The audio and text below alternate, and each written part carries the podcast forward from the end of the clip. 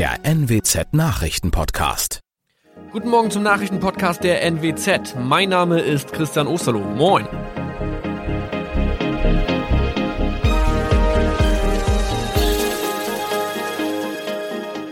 Und das sind unsere regionalen Nachrichten am Morgen. Die Grünen wollen Moorstraße in Oldenburg umbenennen. Viereinhalb Jahre Gefängnis für Falschgoldhandel. Und Landkreis Kloppenburg meldet ersten Omikron-Fall. Der Name Moorstraße könnte laut den Oldenburger Grünen rassistisch aufgefasst werden. Deshalb fordern diese eine Umbenennung. Die Straße wurde allerdings nach Hermann Moor benannt, einem der ersten Siedler in der Gegend. Um Missverständnisse auszuschließen, beantragen die Grünen eine Änderung in Hermann Moor Straße.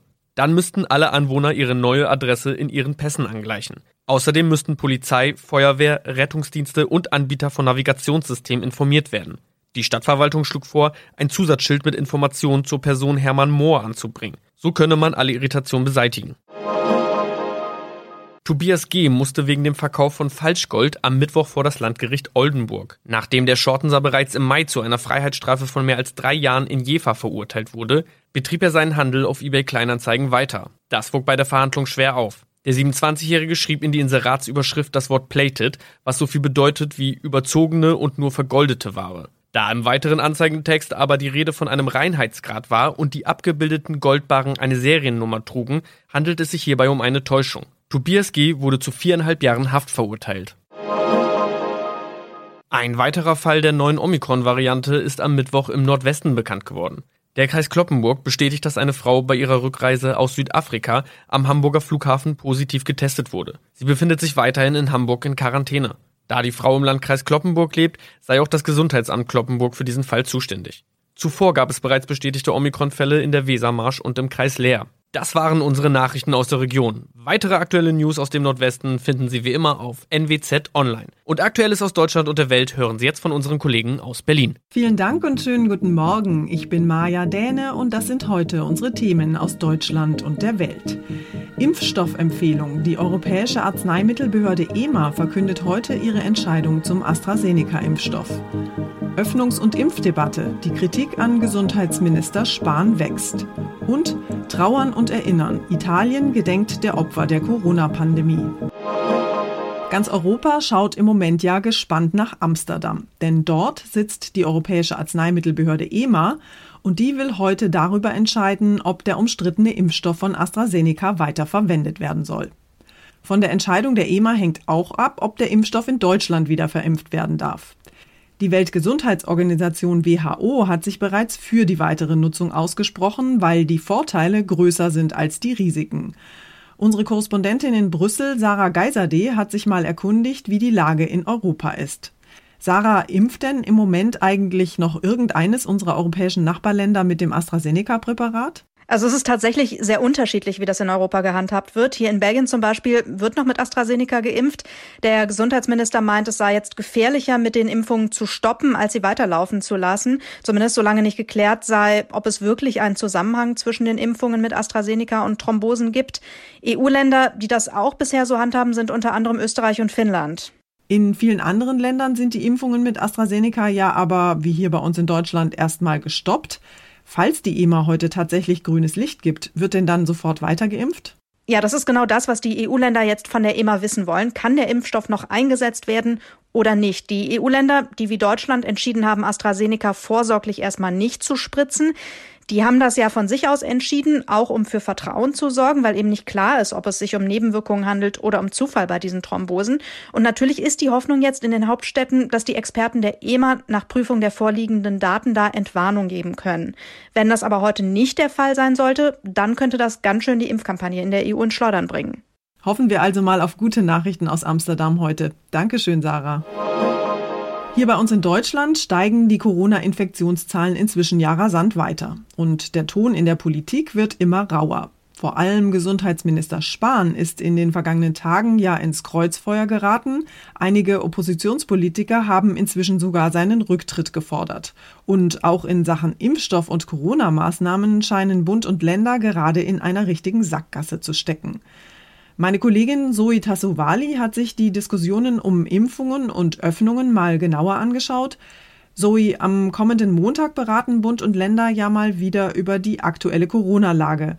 Bei den letzten Beratungen hatten die Länderchefs und die Kanzlerin ja eigentlich einen Stufenplan für Öffnungen und Lockerungen vereinbart und der gilt doch eigentlich auch noch, oder? Also es gibt diesen Stufenplan und der gilt immer noch, das stimmt. Äh, das war ja diese komplizierte grün-blau gefärbte Tabelle.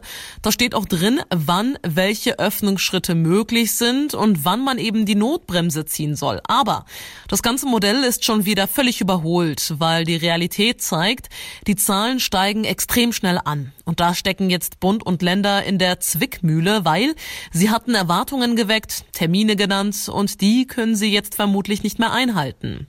Erwartungen gab es ja auch beim Thema Impfen. Zum Beispiel sollte demnächst ja auch in den Hausarztpraxen geimpft werden. Aber nachdem ja die AstraZeneca-Impfungen jetzt erstmal gestoppt wurden, stockt die Impfkampagne schon wieder. Und offenbar machen jetzt viele Gesundheitsminister Spahn für die Lage verantwortlich. Wie ist denn die Stimmung gerade in Berlin? Also es herrscht auf jeden Fall ein deutlich schärferer Tonfall. Angefangen mit der Forderung von FDP-Vize Kubicki, dass Spahn entlassen werden soll. Und auch die linken Co-Parteichefin Hennig Welso lässt kein gutes Haar an der Regierung. Kritisiert wird der Impfstoffmangel, das wenige Testen, kurzum, Zitat, das Nichtstun. So kommt Deutschland nicht aus der Krise, sondern so steuern wir in ein Corona-Chaos, sagte Hennig Welso. Die steigenden Corona-Zahlen heizen auch die Debatte über die Schulöffnungen wieder an. Die Kultusminister der Länder beraten heute über die Corona-Lage an den Schulen. Vielerorts kommen ja jetzt nach den Grundschülern auch ältere Schüler wieder zurück in die Klassen. Dort sollen sie eigentlich jetzt regelmäßig getestet werden, aber die neuen Regeln für die Selbsttests an Schulen stoßen bei Lehrer- und Elternverbänden auf heftige Kritik. Und in Nordrhein-Westfalen streiten Landesregierung und Städte darüber, ob Schulen nicht doch wieder schließen sollen. Für die NRW-Landesregierung bleibt der Präsenzunterricht im Wechselmodell richtig. Viel Kritik kommt von Verbänden. Die Schutzmaßnahmen an den Schulen seien nicht ausreichend. Lehrer müssten schneller geimpft werden und Schüler mehr getestet. Bildungsministerin Karliczek sprach von einer Gratwanderung, bei der Interessen der Kinder und Gesundheitsschutz abzuwägen seien. Zumindest momentan ist noch vorgesehen, dass schrittweise auch ältere Schüler zurück in die Schulen kommen. Johanna Theimann, Nachrichtenredaktion. Sie erinnern sich ja sicher noch an die furchtbaren Bilder aus Italien vor einem Jahr. Menschen starben damals vor überfüllten Krankenhäusern und die Stadt Bergamo wurde zum Corona-Hotspot in Europa. In keinem anderen EU-Land sind so viele Menschen an oder mit Corona gestorben, insgesamt mehr als 100.000. Ganz Italien hält deshalb heute inne und gedenkt der Opfer. Militärlaster rollten damals mit Särgen aus der Stadt. Es gab einfach zu viele Tote in Bergamo, dem Epizentrum der ersten Welle. Genau dort will heute Regierungschef Draghi der vielen Opfer gedenken, mit dabei sein, wenn symbolisch der Wald der Erinnerungen eingeweiht wird. Im ganzen Land hier wehen heute Fahnen auf Halbmast. Es gibt eine Schweigeminute. Gemeinsam trauern, um die Katastrophe zu verarbeiten. Darum geht es, während fast ganz Italien wieder im Lockdown ist. Claudia Wächter, Rom. Unser Tipp des Tages heute für alle Allergiker. Die Sehnsucht nach Frühling ist nach dem eisigen Winter riesengroß und in der kommenden Woche soll es ja auch tatsächlich sonniger und wärmer werden. Für viele Allergiker ist es allerdings eher eine schlechte Nachricht, denn da fliegen ja dann auch wieder jede Menge Pollen, die Nase läuft und die Augen tränen. Mein Kollege Jan-Henner Reitze hat ein paar Tipps, was Allergiker tun können, um den Frühling zumindest ein bisschen zu genießen. Jan Henner, wer schon seit Jahren mit einer Pollenallergie kämpft, der geht ohne Taschentücher und Tabletten im Frühling ja am besten gar nicht mehr vor die Tür. Wie kann ich denn Pollen am besten aus dem Weg gehen? Wenn man draußen ist, bleiben ja an der Kleidung und auch an den Haaren Pollen hängen und die will man ja möglichst nicht mit nach Hause bringen und besonders nicht ins Schlafzimmer schleppen. Klamotten wechseln möglichst im Flur hilft. Das müssen dann natürlich nicht nur die Allergiker selbst machen, sondern alle, die noch mit in der Wohnung oder im Haus wohnen. Und vor dem Schlafengehen Haare waschen hilft, dass man nicht noch selbst Pollen mit ins Bett bringt.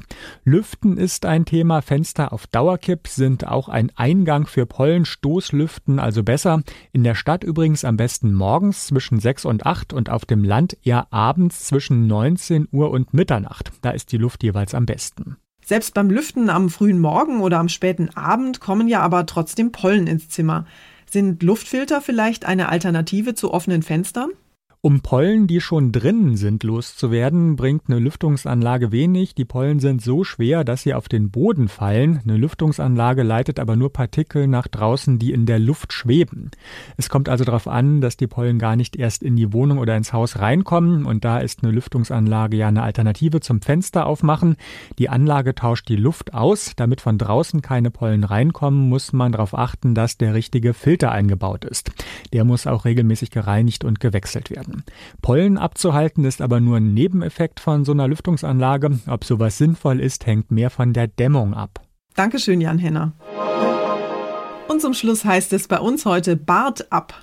Es ist und bleibt ja eine der ganz großen Fragen unserer Zeit, zumindest für die Männer. Nass oder trocken, Rasierklinge oder Elektrorasierer. Heute vor 90 Jahren hat Jacob Schick den ersten Elektrorasierer erfunden und damit die Bartpflege gewissermaßen revolutioniert. Ja, der Legende nach war Jacob Schick in Alaska stationiert und musste zum Rasieren immer erst die Eisdecke eines Sees durchbrechen, um ans Wasser zu kommen. Darauf hatte er keine Lust mehr, es war ihm auch langweilig und er war technisch versiert. Sein erster Rasierer war aber unfassbar unhandlich. Das kennen wir auch noch von den ersten Handys. Der Motor war viel zu groß.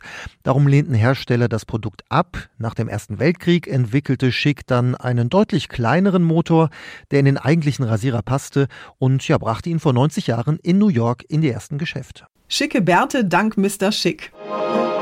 Das war's von mir für heute. Ich bin Maja Däne und wünsche Ihnen allen einen entspannten Tag. Tschüss und bis morgen.